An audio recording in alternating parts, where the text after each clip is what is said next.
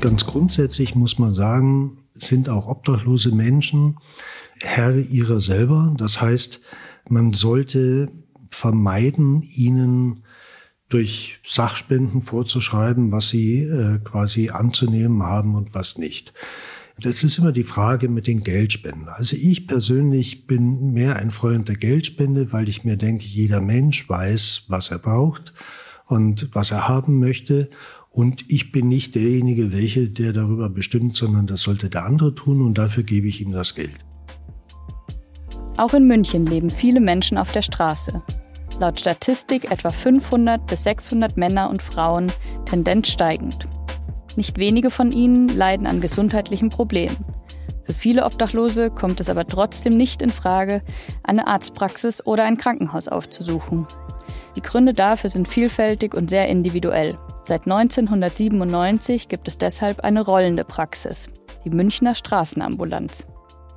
Die Straßenambulanz ist ein Behandlungsbus. Dreimal die Woche fahren die Ärzte Angelika Eisenried und Thomas Beutner zusammen mit einem Krankenpfleger der Barmherzigen Brüder zu den Obdachlosen der Stadt.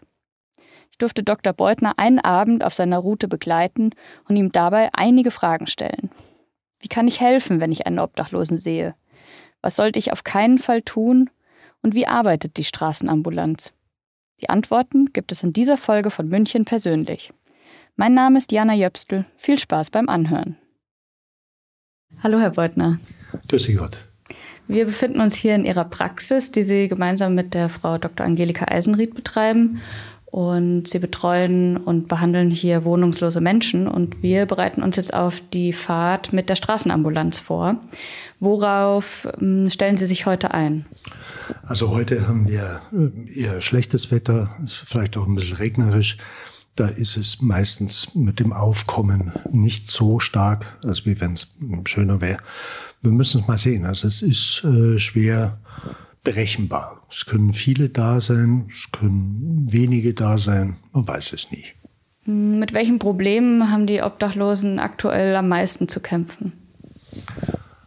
Also am meisten sicherlich sind äh, jetzt äh, nach der Schneewalze, die wir ja äh, erlebt haben, die sogenannte Schneewalze, ist, war sicher jetzt das Wetter.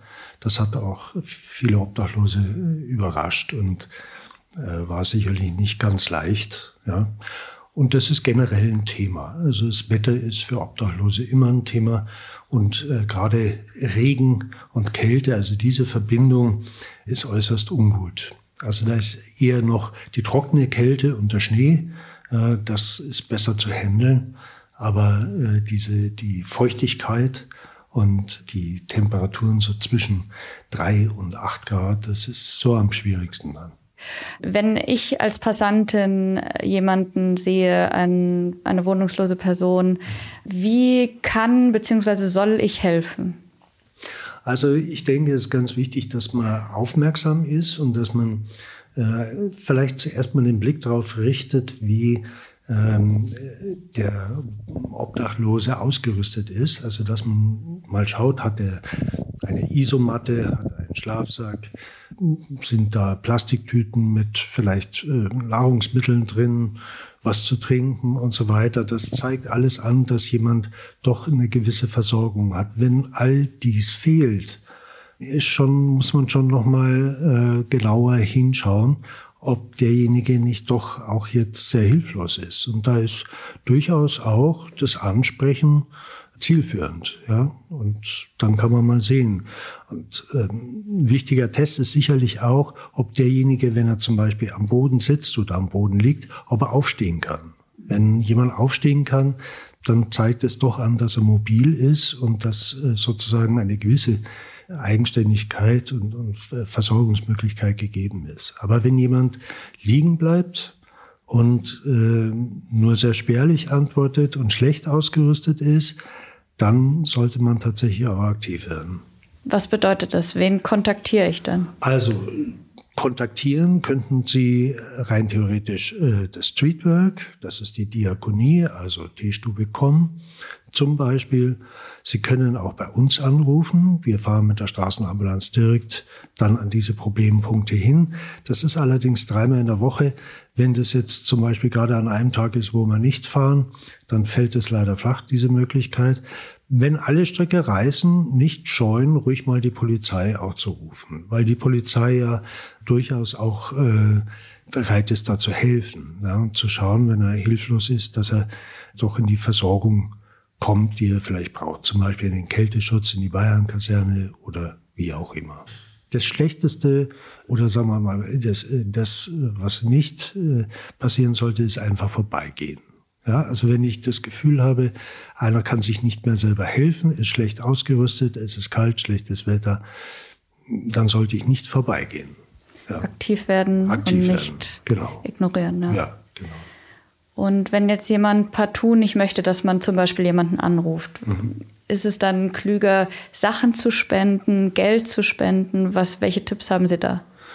Also das muss man ausprobieren. Das ist ganz unterschiedlich. Ganz grundsätzlich muss man sagen, sind auch obdachlose Menschen Herr ihrer selber. Das heißt, man sollte vermeiden, ihnen durch Sachspenden vorzuschreiben, was sie äh, quasi anzunehmen haben und was nicht. Das ist immer die Frage mit den Geldspenden. Also ich persönlich bin mehr ein Freund der Geldspende, weil ich mir denke, jeder Mensch weiß, was er braucht und was er haben möchte. Und ich bin nicht derjenige, welche, der darüber bestimmt, sondern das sollte der andere tun und dafür gebe ich ihm das Geld. Wenn er meint, dass er sich dafür Drogen kaufen muss oder, oder Alkohol, dann äh, denke ich, liegt es einfach in seiner äh, Verantwortung. Das muss er selber entscheiden in seiner Situation. Da bin ich nicht derjenige, welche, der ihm sozusagen da Vorschriften macht. Also ich persönlich bin mehr für Geldspenden. Sachspenden gehen auch. Man muss es probieren, wie es angenommen wird. Hm. Und gibt es irgendwelche No-Gos, irgendwas, wo Sie sagen, das geht gar nicht, da bitte in der Hinsicht nicht helfen? Also No-Gos in dem Sinne, wie gesagt, man sollte äh, nicht glauben, dass, dass wenn man dann äh, eine Tüte mit Essen einfach dahinstellt, dass es dann damit getan ist. Also ich glaube schon, dass ein kurzer, kurzer Wortwechsel, ja, ein, ein kurzes Ansprechen durchaus äh, auch sozusagen die Situation dann besser erklärt. Ja? Also man kann dann besser damit umgehen, sieht, wie der andere reagiert und ähm, dann dementsprechend aktiv werden. Ja? Also einfach vorbeigehen ist eigentlich ein No-Go. Ja, das gilt aber grundsätzlich. Also wenn, wenn man das Gefühl hat, ein Mensch braucht Hilfe. Ich finde auch in unserer Gesellschaft äh, ist das zunehmend sehr rar gesät. Ne? Mhm. Also durchaus Mut haben zur Empathie, ja, sich nicht abschrecken lassen, wenn man als Gutmensch oder äh, sowas, ne? oder Helfersyndrom, das sind ja gern so Pseudoschimpfworte, die dann da losgelassen werden. Das ist dummes Zeug. Ja, wenn äh, ich das Gefühl habe, dass ein Mensch Hilfe braucht und wir haben alle gute Sensoren dafür, dann äh, sollte ich tätig werden, sollte ich aktiv werden. Diese Sensoren sind, glaube ich, bei Ihnen besonders gut das ausgeprägt. Wie kamen Sie zu dieser Arbeit?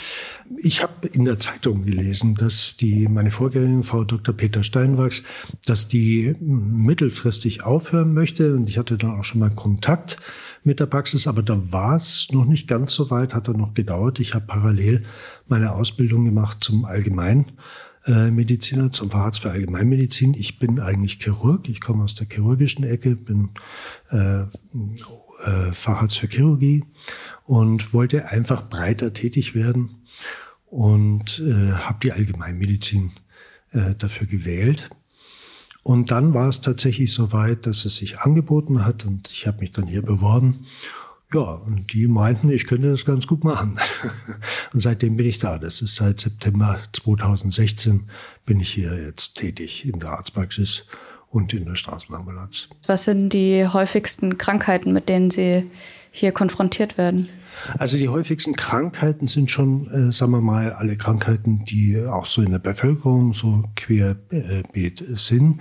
Das Auffällige bei unseren Patienten ist, dass sie diese Erkrankungen schon bei relativ jungen Patienten auftreten, also zum Beispiel schwere Herzerkrankungen oder Nierenerkrankungen und dass das Ausmaß äh, der Erkrankung schon äh, erschreckend ist. Also sie kommen halt leider Gottes erst relativ spät in äh, ärztliche Behandlung aus vielerlei Gründen. Und äh, da ist es leider Gottes oft schon so, dass die Erkrankungen fortgeschritten sind und das äh, schwierig ist, das dann äh, sozusagen zu stabilisieren. Und wieso kommen die Obdachlosen erst so spät zu Ihnen? Also äh, das liegt ein bisschen äh, in der Natur der Sache. Also sicherlich ist die Scheu da und auch ähm, der Unwillen sozusagen, auch vielleicht äh, das fehlende Krankheitsgefühl, also die fehlende Einsicht, dass da tatsächlich auch was sein könnte. Ja, also äh, das spielt sicher eine große Rolle und ähm, dann natürlich auch die sozialen äh, Ängste, die unsere Patienten haben, die in, sagen wir mal, in den Ablauf einer normalen Hausarztpraxis sich ähm, oft nur schwer äh, gut eingliedern lassen. Ja, weil sie eben so sind, wie sie sind, weil sie den Hintergrund haben, den sie haben. Ja, und da ist einfach ähm, die, die eigene Struktur nicht so, äh, dass man in eine äh, normale Hausarztpraxis gehen kann. Und wie viele Patientinnen und Patienten haben Sie hier täglich? Das variiert sehr. Also das kann ganz viel sein, ganz wenig sein. Wir haben hier auch noch einen psychiatrischen Stützpunkt vom KBO durch die Frau Dr. Ulm. Und da gibt es natürlich große Schnittmengen auch zwischen den Patientenströmen. Und das ist ganz unterschiedlich. Mal ist es äh, ist durchaus ruhig. Also heute war so ein mittlerer Betrieb. Da haben sie dann schon so ja, 30 Patienten, 35 Patienten. Die sind alle ohne Termin hier. Also das heißt, man handelt ad hoc, also das kann ziemlich intensiv sein, zeitintensiv, arbeitsintensiv, aber dafür können sie einfach kommen. Ja, mhm. Das ist der Vorteil davon. Und manchmal werden wir tatsächlich äh, also regelrecht überrannt. Das mhm. gibt's auch diese Tage. Und dann machen Sie Überstunden? Wir arbeiten so lange, wie die Praxis geöffnet hatte, so lange nehmen wir an und dann wird das abgearbeitet. Ja, ganz klar. Bevor wir jetzt losfahren, hätte ich noch eine Frage. Muss man in München auf der Straße leben? Also die Frage stellt sich, glaube ich, nicht. Es gibt in München die Angebote, dass man nicht auf der Straße schlafen muss. Die sind theoretisch gegeben, aber äh, man muss natürlich äh, den Hintergrund jedes einzelnen Menschen sehen. Es ist nicht zwingend, äh, dass jemand in so einer Unterkunft, zum Beispiel wie hier bei uns jetzt in der Pilgersheimer Straße, zurechtkommt. Da gibt es Ängste, da gibt es vielleicht auch schlechte Erfahrungen. Es gibt dann durchaus auch Unterkünfte, ähm, größere Unterkünfte, wo durchaus auch äh, Gewalt herrscht und wo auch manchmal vielleicht die hygienischen Verhältnisse nicht äh, so optimal sind. Und das muss man den äh, Menschen schon zugestehen, wenn sie dann sagen, da wollen sie nicht hin. Oder dass sie einfach grundsätzlich ein Problem haben, in solche Einrichtungen zu gehen. Ich kann mich an einen Fall erinnern, da hatten wir einen Lehrer aus Niederbayern, äh, der im englischen Garten im Winter kampiert hat auf einer Bank und wir sind den ganzen Winter zu ihm hingefahren und haben versucht, immer wieder Kontakt zu halten und ihm das anzubieten. Und eines äh, schönen Abends war er dann bereit. Und dann mhm. ist er mit mir mitgefahren, dann waren wir hier abends um 10, 11, waren wir da. Dann bin ich zusammen mit ihm in das Zimmer. Wir haben hier Krankenzimmer, wo wir erstmal so ein bisschen beschützend aufnehmen können. Und das, was auffällig war, ist, dass er massiv gezittert hat und geschwitzt hat, der war nicht äh, entzugig oder irgendwas, sondern der hatte schlicht und ergreifend Angst vor anderen Menschen. Ja, mhm. Das war sein Problem. Und mhm. wir haben das geschafft, dass wir ihn hier beschützend aufgenommen haben. und dass er sich langsam daran gewöhnt hat und der ist jetzt erfolgreich in einer, in einer Langzeiteinrichtung vom KMV, da schon mehrere Jahre jetzt, fühlt sich da wohl und es geht ihm gut. Also Hartnäckigkeit zahlt sich aus. Ja, ich glaube, äh, das ist so. Ne? Also dieses Dranbleiben und, und einfach das Überwinden der Gleichgültigkeit. Mhm. Wir sind in unserer Gesellschaft, was äh, viele Dinge anbelangt, vor allem auch andere Menschen äh, in Not, sind wir sehr gleichgültig. Und das sollten wir ändern. Ja? Lieber wirklich mal hinschauen und auch mal durchaus überlegen, könnte mir ja auch passieren. Ich könnte mhm. ja da auch sitzen und Angst haben, irgendwo in eine Einrichtung zu gehen. Deswegen liege ich da im Hauseingang und hoffe, dass das alles vorübergeht. Ja, und mache mir da vielleicht auch nur Illusionen, dass das dann ewig so weitergeht.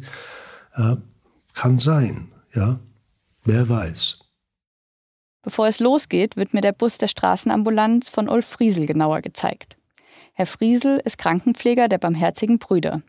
Er assistiert Herrn Beutner und ist unser heutiger Fahrer.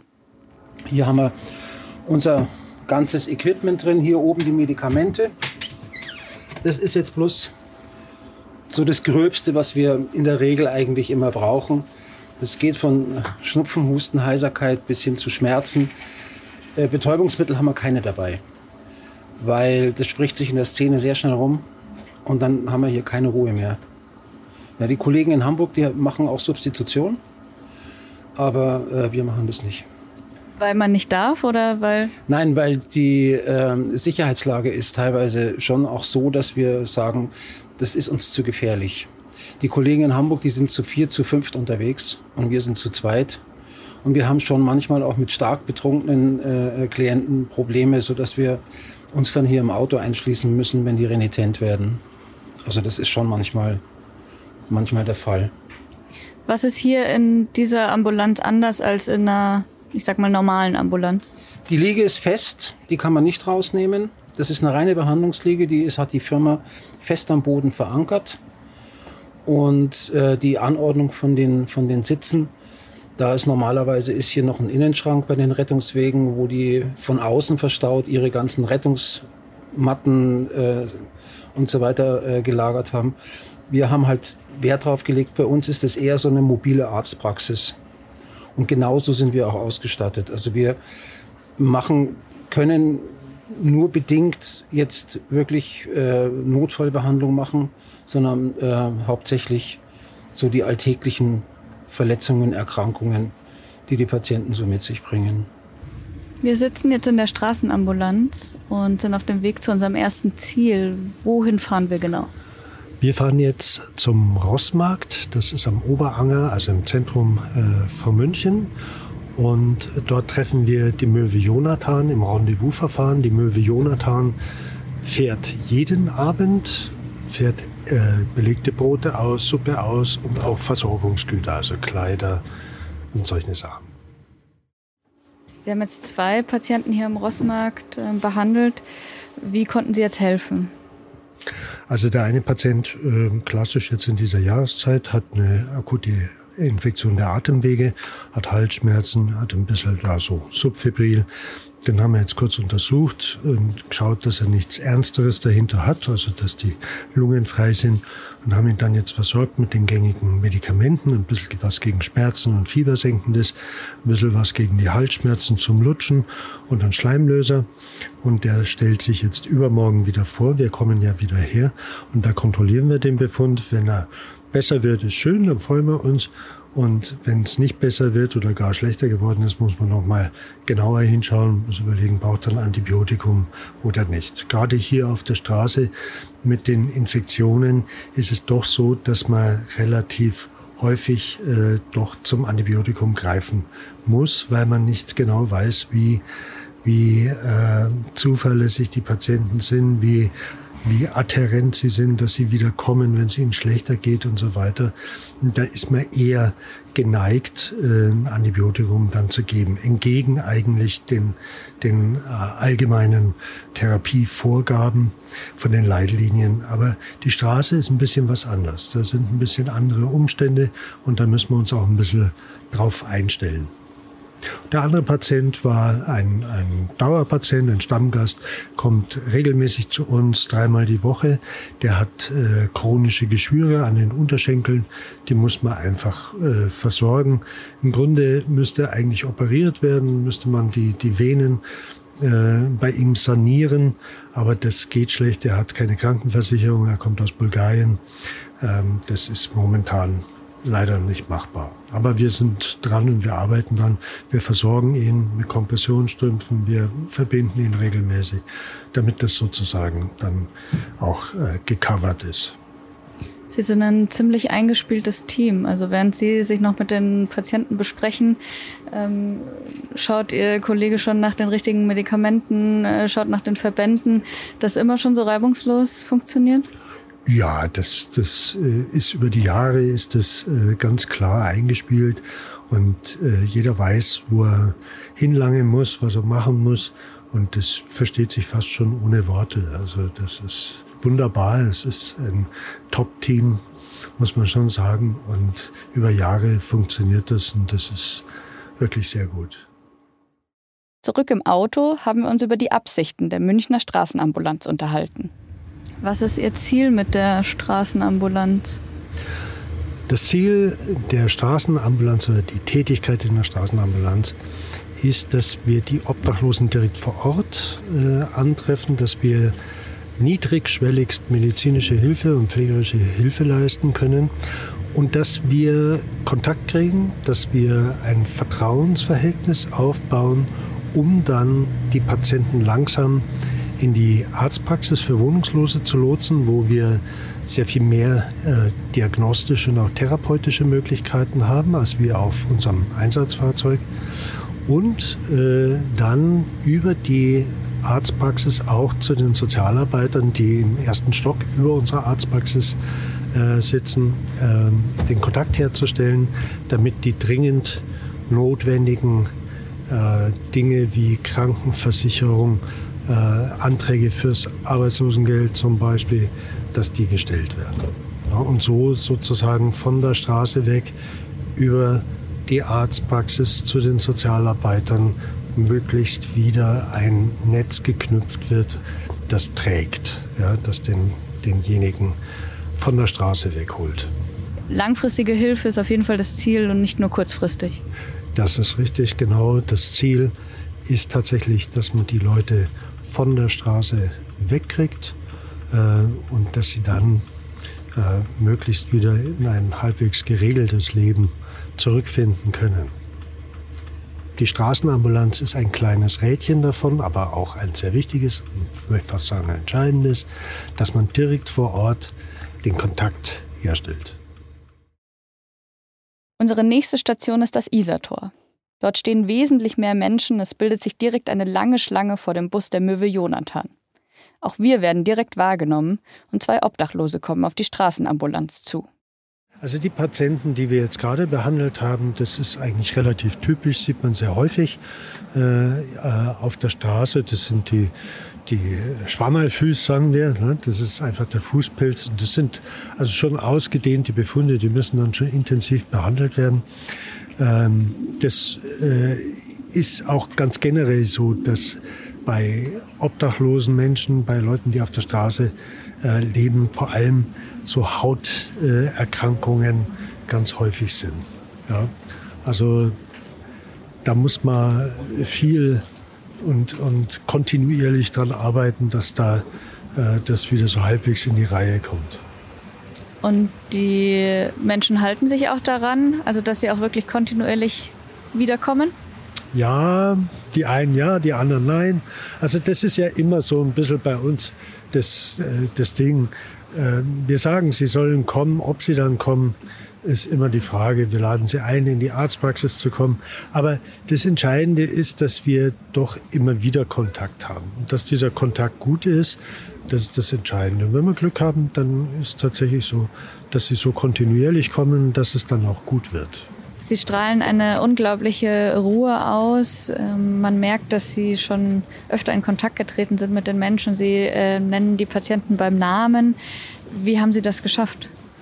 Ja, indem man einfach auf die Leute zugeht mit ihnen im Gespräch bleibt, ja, dass man sie auch sieht, dass man einfach mit ihnen redet und dass man auch kleine Dinge ernst nimmt. Ja. Also oftmals geht es am Anfang nur um Pflaster oder nur mal eben irgendwas kurz schauen. Ja. Und so, das sind so die, die Versuche anzudocken und das muss man erkennen. Ja? Und wenn man da gut schwingt mit äh, dem Patienten, dann hat er oder hat das eine Chance, tatsächlich dann zu einer Verbindung zu werden. Ja? Das muss man aktiv betreiben. Und wie wichtig ist diese Nähe? Die Nähe ist entscheidend. Und das ist, ich würde fast sagen, die beste Medizin ist die Nähe, ist die Liebe, ist ganz klar die, die Zuwendung zum anderen, das ist das, was der Mensch und auch vor allem der kranke Mensch am meisten braucht. Ne? Das ist das stärkste Medikament, was wir haben, ist die Zuwendung. Diese Nähe und Zuwendung wird einige Augenblicke später deutlich, als sich Thomas Beutner von der Straßenambulanz entfernt.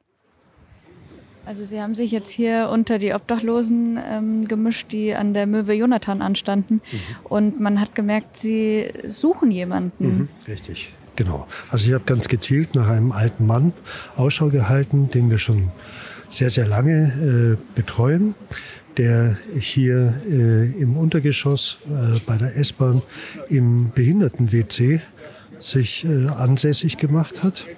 Und äh, der hatte in letzter Zeit immer wieder Probleme, auch mit Hautinfektionen und so weiter das ist auf einem guten Weg, aber man muss nach ihm schauen. Also er ist, geht auf die 80 zu, das muss man sich auch mal vorstellen, mit 80 Jahren auf der Straße zu sein.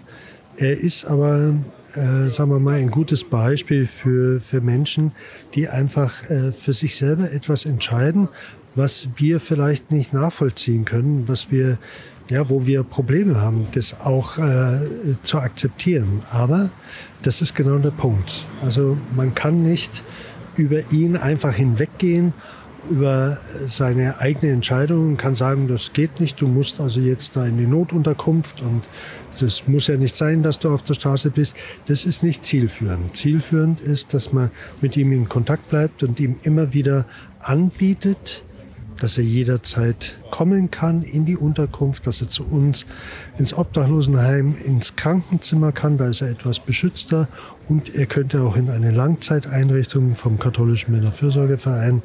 Aber dazu muss er bereit sein. Und das ist etwas, das ist ein langwieriger Prozess und äh, da muss man mit viel Geduld und mit äh, äh, viel Fingerspitzengefühl an die Sache rangehen. Und heute bleibt er auf jeden Fall hier. Heute bleibt er auf jeden Fall hier. Es geht ihm nicht schlecht. Er ist gut versorgt, also er hat äh, Equipment. Er geht hierher und äh, holt sich seine, sein Essen und so.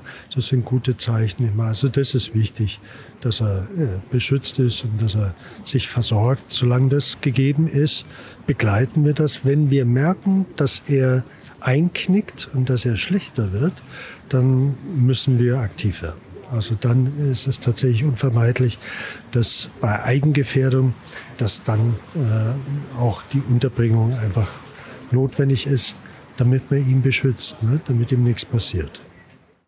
Unsere dritte und letzte Station ist die Hauptfeuerwache am Altstadtring. Den Weg dorthin nutze ich für ein paar generelle Fragen zur Situation in München. Gibt es bestimmte Hotspots in München, wo man weiß, da gibt es besonders viele Obdachlose? Ja, in letzter Zeit natürlich viele äh, Menschen aus Osteuropa, Südosteuropa, die an der Galeria Kaufhof Karstadt hier am Stachus gelagert haben. Die sind jetzt zwei oder dreimal geräumt worden in der vergangenen Woche oder in den vergangenen Wochen. Äh, das ist sicherlich ein Hotspot. Ist nicht ganz ungefährlich, dort Stationen zu machen. Wir haben das in der Vergangenheit zwei, dreimal gemacht. Das ist dann schwierig zu handeln, weil doch äh, die Versorgung im Vordergrund steht bei diesen Menschen, die äh, dann doch auch mit einer gewissen Anspruchshaltung an einen rantreten. Und das war dann für unsere Kapazitäten einfach zu viel. Und deswegen äh, sind wir da nicht mehr hingefahren. Aber das ist sicher einer, einer der großen Hotspots. Also Stachus und auch Alter Botanischer Garten. Laut Statistik gibt es zwischen 500 und 600 Menschen, die auf der Straße leben in München. Was ist dran an der Zahl? Ja, also diese Zahl, die steht schon seit Jahren. Ähm, so richtig, glaube ich, überprüft ist sie nicht.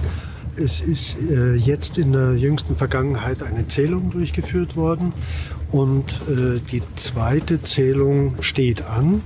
Und dann muss man die Ergebnisse mal abwarten. Das ist natürlich, es liegt in der Natur der Sache, dass das wahnsinnig schwer zu ermitteln ist, weil es eben sehr viel verdeckte Obdachlosigkeit gibt. Die Leute schlafen in den Autos oder bei Freunden oder wie auch immer. Und da wirklich ein, eine, eine belastbare Zahl, ein belastbares Ergebnis zu bekommen, ich bin gespannt. Mal sehen. Ne? Aber gut, Statistik ist Statistik. Ja, wir kümmern uns um Menschen. Und finden Sie, dass München Herrin der Lage ist? Also ich denke schon. Ich glaube, dass in München äh, die Versorgung, die Vernetzung sehr gut ist, auch im Vergleich mit anderen Städten. Ich denke, dass die Angebote akzeptabel sind. Es ist sicherlich immer was zu verbessern, aber alles in allem muss ich sagen, ist München gut aufgestellt. Also wir können tatsächlich gut helfen und sind breit aufgestellt. Aus Habert ist äh, Frauenobdach. Ja, da sind regelmäßig die Plätze belegt und der Bedarf ist aber größer. Das ist, glaube ich, schon sehr, sehr schwierig. Gerade Frauen sind ja in der obdachlosen Szene sehr gefährdet. Ne? dass die dann sich in irgendeiner Form äh, da prostituieren müssen oder Dinge machen müssen, die sie eigentlich gar nicht wollen, nur damit sie sozusagen über Wasser bleiben. Ne? Würden Sie von sich behaupten, dass Sie vorurteilsfrei sind? Nein. Jeder Mensch hat Vorurteile, ich auch.